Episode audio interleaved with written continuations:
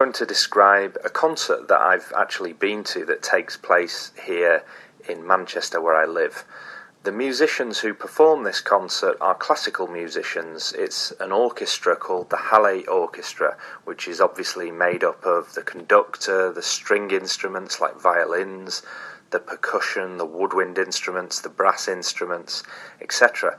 And these musicians play in a concert hall, a venue called the Bridgewater Hall here in Manchester, which is a purpose built concert hall.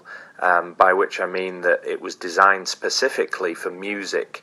The sound acoustics are really good in the in the concert room, and um, the lighting, the stage, etc. was all they were all built specifically for music and the type of music that you would expect from um, an or- orchestra would normally be classical music, but this particular concert that I think they put on once a year is a bit more popular or mainstream because the orchestra plays theme music from famous films, the soundtracks from films, and most of them are very popular, well known Hollywood films like E.T., Indiana Jones, Jurassic Park, the James Bond films, that kind of thing.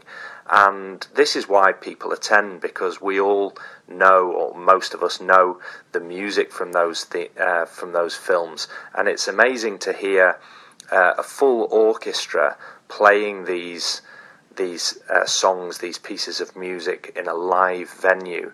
Um, the um, the sound quality is fantastic, and to hear these pieces of music loud and live is really wonderful. I, for example, was particularly blown away by the ET soundtrack, which is a really, really emotional piece of music when you hear it, especially uh, in a live venue like that.